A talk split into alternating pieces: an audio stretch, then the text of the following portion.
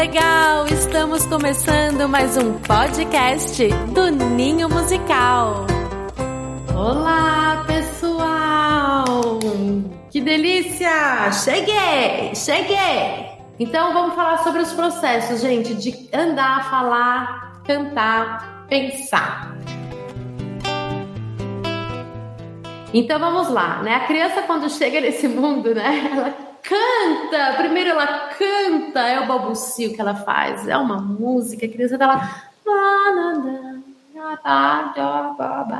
E o que é muito interessante, né, é que esse balbucio, ele é igual de todas as crianças, não faz diferença. Se a gente escuta uma criança aqui do Brasil fazendo um balbucio, uma criança de dois, três meses, fazendo esse balbucio, depois a gente vai escutar uma criança do Japão fazendo isso, vai ser o mesmo, nos Estados Unidos, na Europa, enfim, né? Não tem uma influência com aquilo que que está acontecendo, né? Com a cultura do momento. Né? Então a gente fala que é uma coisa que vem lá do universo, lá do cosmos, sabe? Que é celeste, que é uma melodia que tem junto, né? Que eu falo, a criança chega e já canta, porque já tem uma melodia. Isso é uma coisa muito interessante, né? E é interessante que quando a gente canta para a criança, a impressão que dá, né? Assim que a criança chega, a gente canta, a impressão que dá é que ela reconhece. Vocês já tiveram essa impressão? Já fizeram essa experiência? Né, da criança pegar e você cantar para ela, olha assim, tipo, faz uma cara de que eu conheço isso, isso é bom, vem de algum lugar, né? Então eu falo que ela, a música se aproxima da criança. A criança reconhece a música, porque a música também vem de lá. A música é celeste, né? A música não é daqui, da terra, do nosso chão. Então, é isso, né? Mas é claro que é tudo de uma forma inconsciente, né? Que, que que isso se desenvolve, não é assim, olha, meu filho está cantando, né? É uma brincadeira, que isso é um ensaio, né? Esse balbucio é um ensaio para a palavra, para a criança falar lá na frente, para a criança se comunicar, para a criança cantar, ela está lá descobrindo, né, o seu som. Isso é muito legal. Então é só uma introdução, porque sim, o cantar vem antes de andar, antes de falar, antes de pensar. Então, o andar, o que é o andar, né, gente?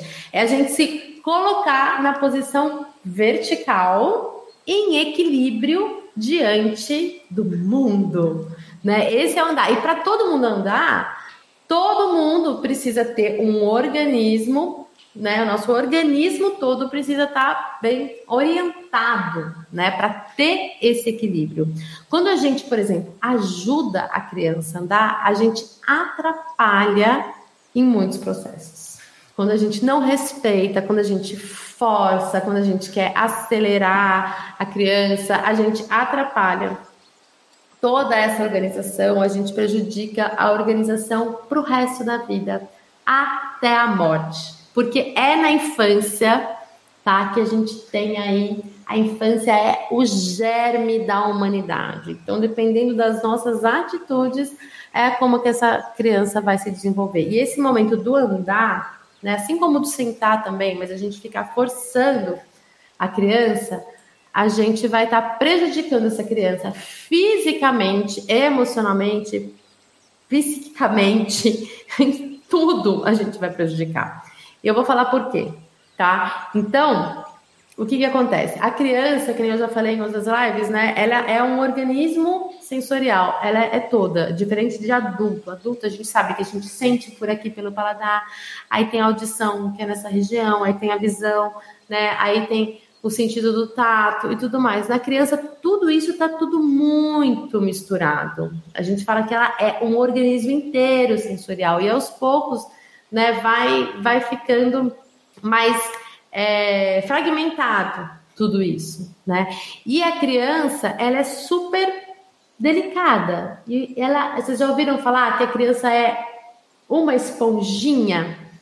A criança é uma esponjinha. Tudo que a gente faz, ela absorve, e o que a gente pensa também. Ela está absorvendo com esse, com todo esse corpo, com todo esse sensorial. Então, a gente precisa cuidar muito da nossa moral, sabe? Dos nossos valores, do que é certo, do que é errado, da nossa autoeducação, porque com isso a criança está formando a sua moralidade futura, o seu caráter para o resto da vida. Tá? E toda educação da criança, toda educação da criança é educação física. É o corpo da criança, é esse grande organismo sensorial que eu falei, esse corpo todo. Não dá para a gente pensar só, ai, ah, não, é o cognitivo, é isso, é aquilo. É tudo. Então, é o físico da criança. E a gente precisa confiar na força da criança, a gente precisa confiar na força da natureza. Toda criança, ela vem com esse potencial, tá? Para ela se desenvolver, o corpo dela se desenvolver, e ela vê a gente andando, a gente sentando, a gente caminhando, ela aprende por imitação, então ela vai também se organizando para ficar dessa forma, né? Igual quando tem os aquelas histórias de menino que cresce com lobos, menino que cresce com pássaros, eles vão virando meio que andando igual lobo, né? Tem tudo isso, comendo igual lobo, o gosto, o sabor, pensando igual lobo, sabendo saindo, né? E como pássaro também, o menino, né? Tem algumas questões bem, bem delicadas, assim, não sei se vocês, se vocês já viram sobre isso nos noticiários, enfim. Então, assim, a gente precisa confiar nessa força da natureza, sabe? A natureza é muito poderosa, a criança é muito poderosa. Então, assim, por que, o que que atrapalha? Atrapalha, primeiro, se a gente ficar ajudando, a criança não vai achar o equilíbrio certo para o corpo dela, ela vai achar um equilíbrio apoiado em você. E junto com isso, ela vai se sentir incapaz de realizar algo por ela mesma. Então a gente vai atrapalhar, a criança não vai conseguir buscar, primeiramente, um equilíbrio dela, do corpo dela, para ela se formar e ela vai, vai descobrir um, um equilíbrio né, de andar para ganhar papá, ou do equilíbrio, enfim, que ainda tem pessoas que ainda colocam andador, né, que também é terrível. Então, assim, e ela vai crescer se sentindo impotente. O que a gente quer são crianças fortes, seguras e confiantes, não é mesmo? Então, a gente atrapalha nisso tudo. E tem também uma questão que é bem importante, que a criança ela precisa ser amorosamente respeitada em todos esses processos para ela crescer de uma forma saudável, para a gente estar tá junto. Lembra que eu falei? A gente coopera, a gente colabora, a gente contribui com esse ambiente para ela, em liberdade, poder descobrir o seu próprio corpo por ela mesma, para ela se tornar uma pessoa saudável, tanto emocionalmente, capaz, segura, confiante, autônoma, né? Quanto emocionalmente também, né? Porque dá tudo interligado e fisicamente. Porque essas questões a gente atravessar, a gente colocar sentada antes do tempo, a gente colocar para andar antes do tempo. Lá na frente, mais tarde, pode dar questões também metabólicas, sabe? Reumatismo, gota, problema também físico, problema na coluna. Tem diversos estudos que, assim, é na infância, na primeira infância, que são é, é, esse desenvolvimento, é é onde tem essa base toda para o futuro. Então, a gente tem que cuidar muito disso. Porque, às vezes, na criança, nesse momento, a gente acha que está tudo bem. Às vezes a gente pode olhar assim e falar: não, tá tudo bem, eu ajudei ela a andar, eu coloquei ela sentada antes dela saber se sentar sozinha, né? E daí o que, que acontece? Ela, ela tá ótima, tá super bem.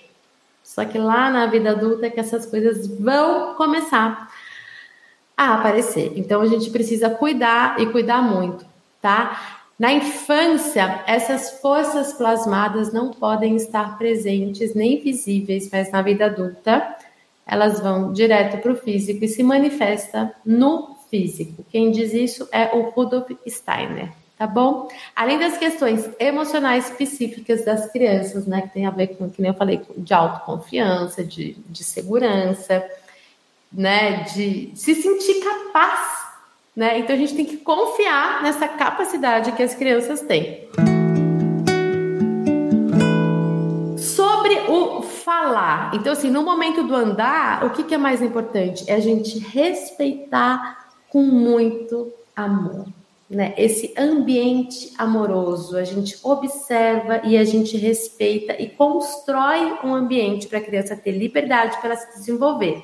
Tem que ter as cadeiras, é, de repente uma cadeira para a criança se apoiar, ou de repente esses cubos, tem que ter os apoios, ou sofá, né? A, gente, a criança tem que estar tá em chão firme, não adianta a criança ficar crescendo só com acolchoado, essas coisas, porque ela não vai achar o seu equilíbrio.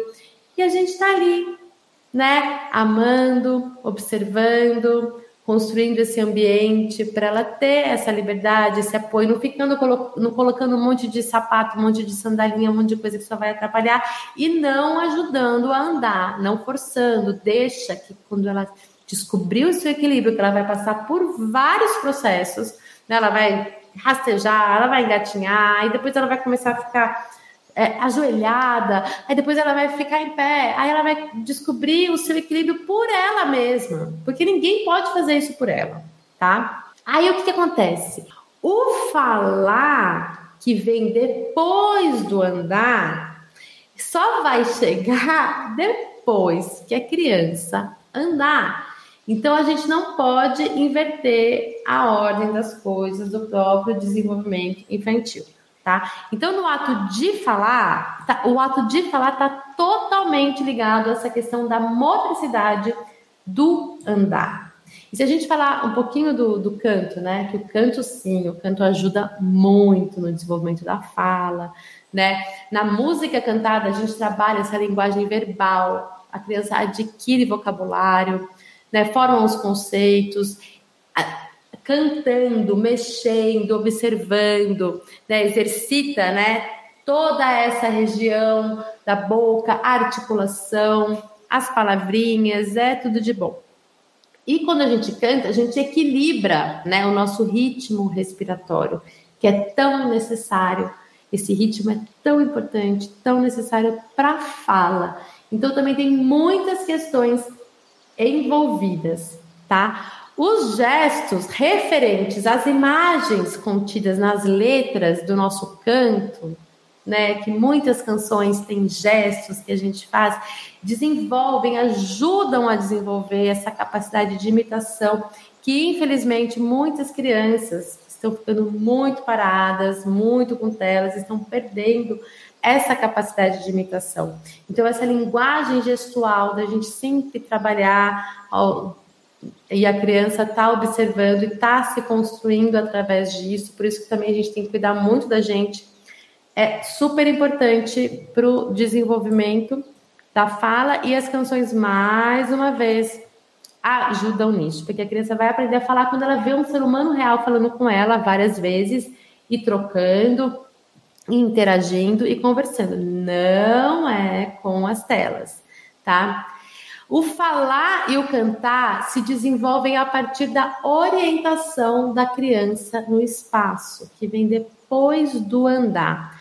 O cantar auxilia em todo esse processo, né? Por exemplo, esse equilíbrio que a criança busca no, no andar, as músicas que trabalham com o corpo, com o movimento. Eu sou macaco maroto e pulo de um galho para o outro. Né? Tudo isso a gente está ajudando esse corpo todo, toda essa motricidade junto com as palavras, junto né, com, com aí o aumento de, de repertório.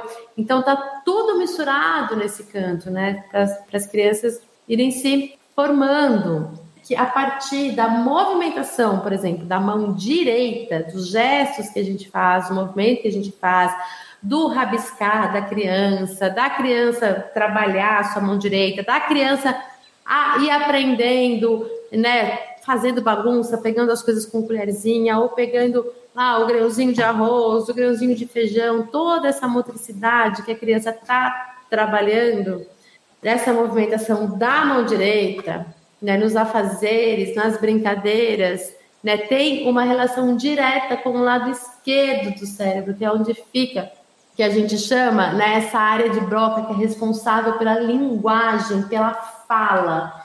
Então, a gente tem que lembrar que é o corpo todo. Lembra que eu falei essa live começando que é, o corpo todo é um grandíssimo órgão, está tudo interligado.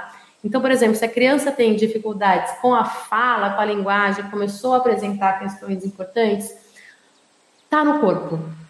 Tá no corpo. Toda essa articulação, e principalmente da mão direita, por causa no caso do, do esquerdo, isso não quer dizer que é só isso, né? Porque tá tudo. Então, assim, essa articulação do corpo, esse trabalho que a criança teve, todo esse movimento do andar, que os braços também fazem parte desse movimento do andar, desse equilíbrio, né? O pezinho, tudo faz parte. É toda uma organização para a criança andar. Aí a criança vai andar. A criança, desde pequenininha, ela vai brincar bastante, ela vai descobrir bastante o seu corpo, ela vai trabalhar bastante os seus braços, as suas mãos, ela vai trabalhar bastante todas as articulações, ela vai subir, ela vai descer, ela vai escorregar, ela vai pular, ela vai fazer muita coisa.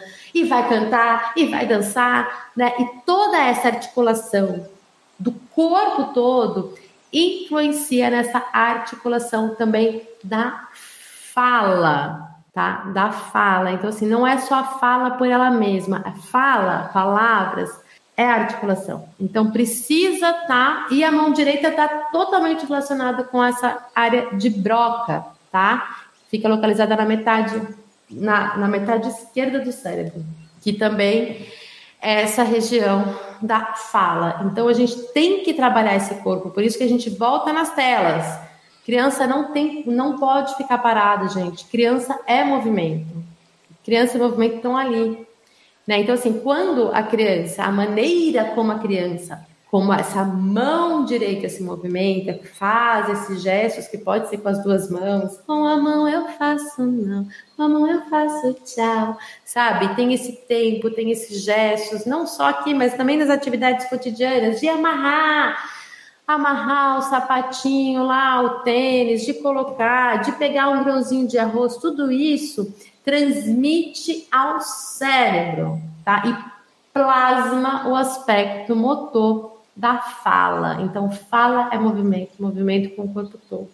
Tá? É importante também que tenha a questão da imitação, que a gente falou, da criança ver e da criança ouvir. A criança só vai conseguir falar se ela ouvir muito bem e se ela ver muito bem todo o seu movimento e ela precisa se trabalhar para ela estar tá preparada para ter esse corpo necessário, essa ferramenta necessária para falar, para te imitar e fazer aquilo que você faz. Tá? Mas isso, essa questão da, do, da, da mão direita é só uma parte, tá, gente? A gente tem que pensar no corpo todo, nessa organização toda. A gente pode observar, não sei se vocês já observaram, mas a gente pode observar que criança que cai muito, que tropeça muito, por aquelas crianças que foram ajudadas a andar lá atrás, porque a gente vê criança que não é é, já vi várias na casa do Ninho. Criança que não tem ajuda para andar, que consegue se fortalecer, consegue descobrir o seu equilíbrio, o seu andar, ela vai sair correndo e vai jogar bola e vai fazer gol, sabe? Tem um andar forte, um andar firme. E a gente conhece as pessoas pelo movimento também. Não é? Se a gente está triste, a gente anda assim. Se a gente está forte, a gente anda assim. Se a gente está fraco, a gente anda. Enfim, corpo conta muito. Então, essa criança tendo esse andar firme, tendo esse corpo firme, ela provavelmente tem grandes chances de ser uma criança firme, um adulto firme, forte, confiante. Entende que tá tudo misturado? Se a gente vê alguém na rua andando saltitante, a gente vai falar, nossa, aquela pessoa tá feliz. Então a vida se manifesta primeiramente em gestos. E os gestos transformam-se interiormente no elemento motor da fala. Então, no aprendizado é muito importante, e daí no aprendizado da fala, o que, que é muito importante? A gente ser verdadeiro com as crianças, tá? A gente precisa ser sincero, a gente precisa conversar com as crianças de uma forma verdadeira, Sabe? Ah, mas o que, que é não ser? Porque daí isso, a criança, como ela tá aprendendo essas falas através das suas falas, porque é você que convive com as crianças, você que é o adulto de referência das crianças, ela vai processar isso que você falou, isso vai atuar nos órgãos, tá? Vai atuar em todo o sistema digestivo dentro dessa criança, que a criança ainda está em construção, está construindo tudo, crianças estudos dizem, Rudolf Steiner diz também, crianças que crescem em ambientes mentirosos, falsos, sabe? Essas coisas que a gente quer enganar a criança, que a gente quer burlar, que a gente sai da escola sem falar tchau, ou que a gente não fala como a gente fala com adulto, a gente fala com a criança de uma outra forma, sabe assim, coisa que é de mentirinha, coisa de mentirinha, essa criança pode ter problema digestivo, intestino preso, coisas desse tipo, né? Tanto na, na primeira infância, né, pode se desenvolvendo e também coisas, questões para o resto da vida. Então, assim, a antroposofia faz toda essa relação, tá? E que eu vejo muito sentido nisso e que a gente precisa olhar para esse ser por completo, tá bom? Então, por exemplo, outra coisa que não é verdadeira, a, a gente fica falando com criança de uma forma infantiloide, por exemplo. Imagina assim, a criança vira para você e fala assim, é, Lídia, eu quero aba, aba. Aí a Lídia vai virar e falar assim, ah, você quer aba? A Lídia vai pegar a aba para você. Só que a criança, ela não está querendo falar aba, ela está querendo falar água. E ela sabe que ela está querendo falar água, porque ela escuta os adultos falando água. Ela só não consegue falar ainda. Então, assim, quando você fala com a criança do jeito errado, você faz com que ela se sinta mal.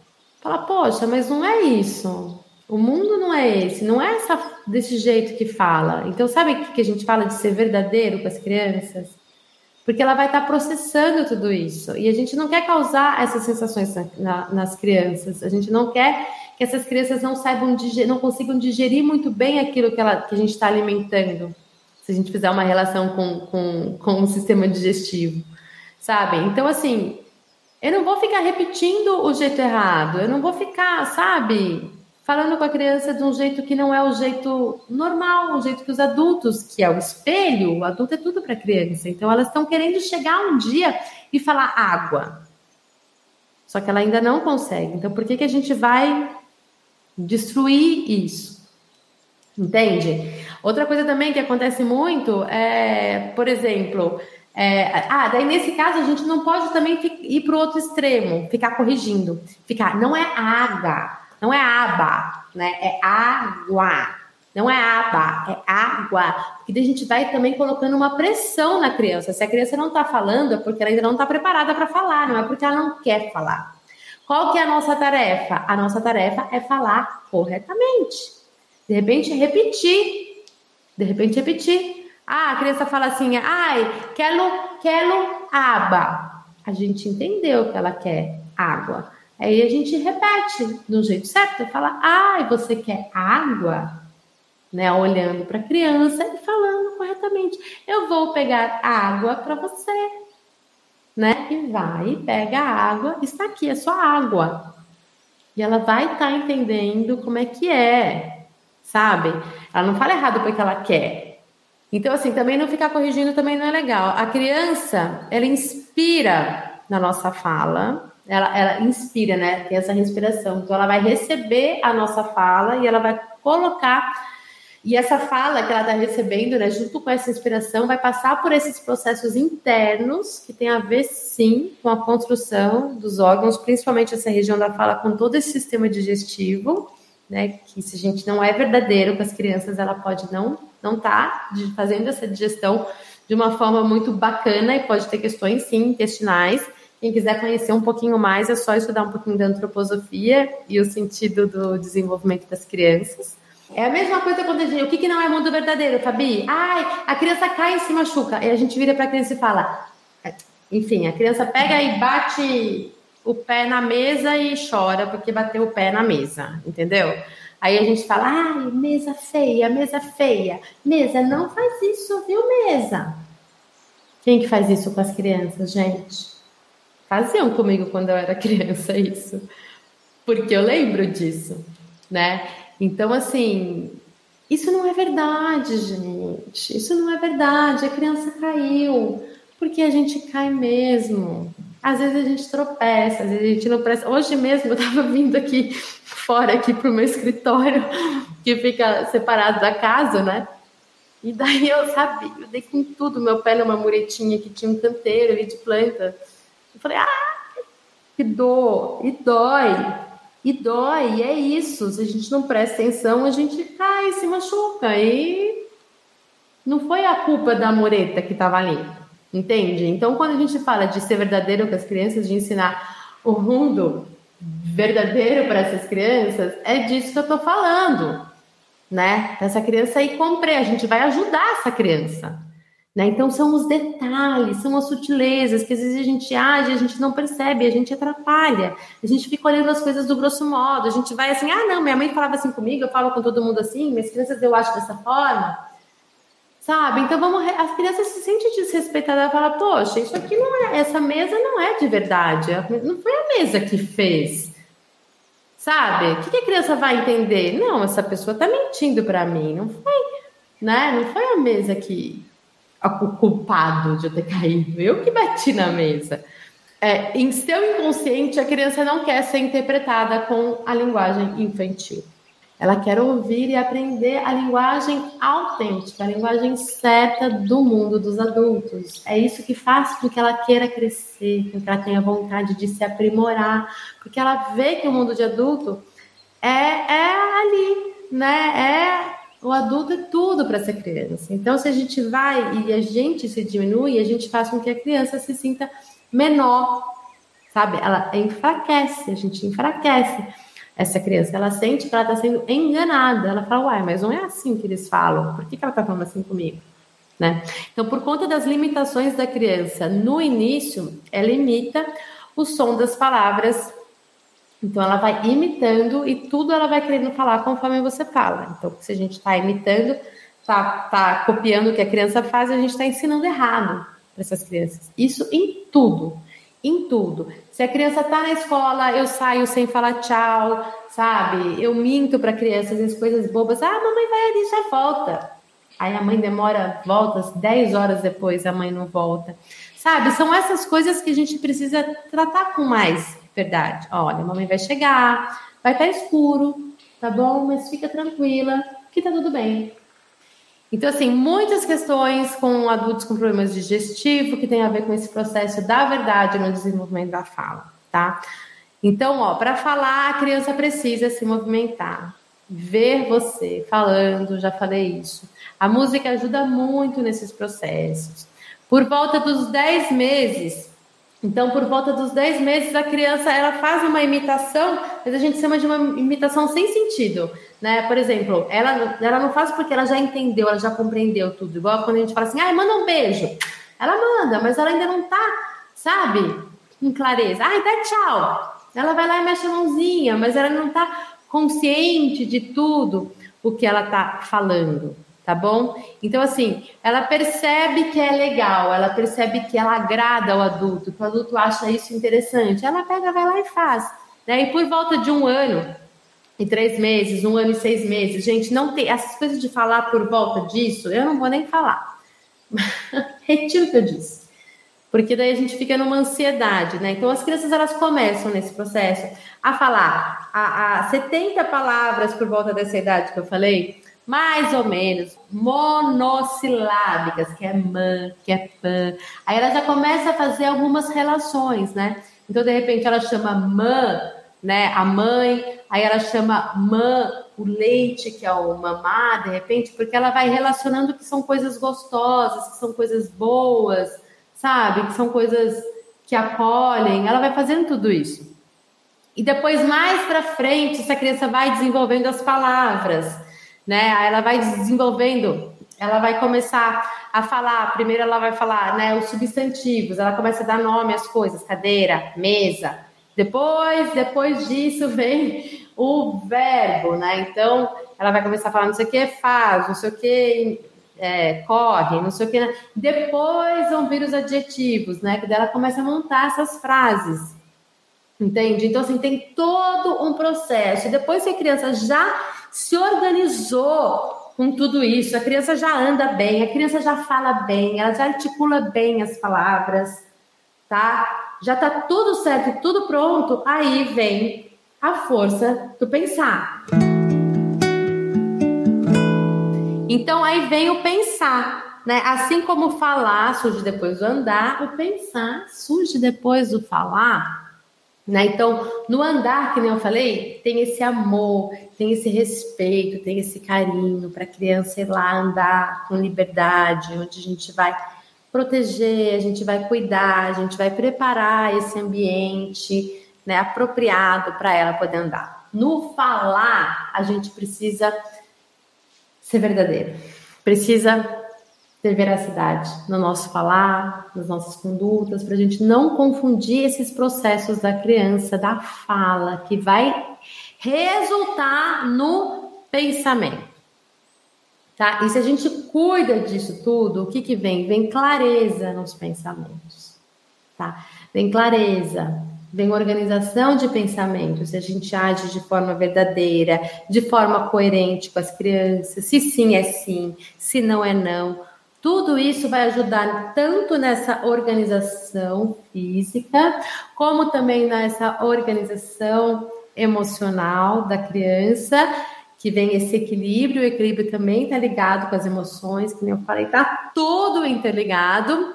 E vem a clareza dos pensamentos, que o raciocínio lógico que a gente tanto quer. Né? Então vem clareza. E quando vem clareza, não vem nervosismo, vem calma, vem tranquilidade, tá? Então, assim, crianças que têm pensamentos confusos porque tiveram adultos que não foram verdadeiros, é o que vai gerar o que? O nervosismo nas crianças. Então, incoerência causa confusão dos pensamentos e gera nervosismo. Tá? Temos muitos adultos nervosos hoje em dia, não é mesmo, gente? A gente sai no trânsito, tem gente nervosa, a gente liga na televisão, tem gente nervosa, a gente vê isso aqui, tem gente nervosa, a gente vai conversar com isso aqui, ai, eu tô tão nervosa, né? Todo mundo muito nervoso. Então, de repente, né? Pode ser uma coisa que já está vindo lá de trás. Por isso que para transformar a rotina das nossas crianças, a vida das nossas crianças, a gente precisa cuidar, né, da infância, das nossas atitudes. Olha a nossa responsabilidade, tá? Então, a, conforme aquilo que a, que a criança vai aprender com a gente, como nós somos e como nós agimos, é que ela vai se construir, tá? Então, gente, a gente tem que saber que a gente tem essa responsabilidade. Olha, Rudolf Steiner diz que uma criança treinada intelectualmente antes dos cinco anos leva para a vida algo de terrível que poderá torná-la materialista se a gente começa a inverter as coisas, se a gente começa a estimular só o intelectual, estimular o intelectual antes dos cinco anos, essas crianças podem ser materialistas, porque elas vão deixando de lado outras forças, que é a força do querer, que é tão importante, e a força do sentir. E daí começa a ter um desequilíbrio, tá? Então, depois de falar, aí a criança, depois que ela tá falando bonito, aí ela vai começar a ler, vai começar a escrever, ela já vai estar tá com essa força do pensar, pronta, né? Porque já foi o corpo todo já está bem preparado para isso, tá? O aluno vai ficando motivado a partir do significado e do sentido que o professor vai passar aquilo para ele. Então, assim, precisa fazer sentido. E só vai fazer sentido se estiver no, no momento certo. E só vai ter motivação se estiver no momento certo. Não vamos inverter a ordem das coisas, gente. Tudo tem o seu tempo, tem o seu processo. A criança vai andar. Depois que ela andar, ela vai falar, vai começar a falar melhor, desenvolver. Lembra que tudo é um processo.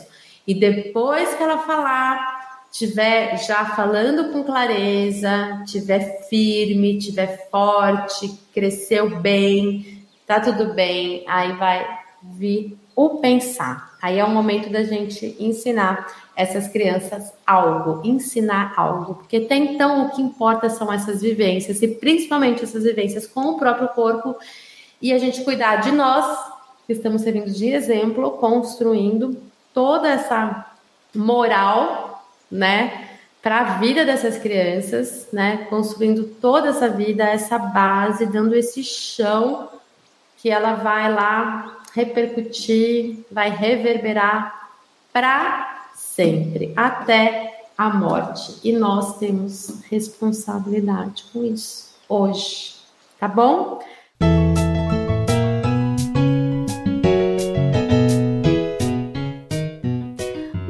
Obrigada! Se encerra mais um podcast do Ninho Musical. Acompanhe as redes sociais, Instagram, arroba Ninho Musical, youtube.com barra Ninho Musical, facebook.com barra Ninho Musical. Acabou, é hora do tchau. Tchau, tchau, tchau.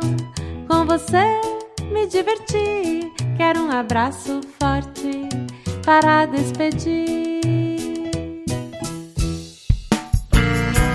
A edição deste podcast é feita por bancodecerebros.com.br.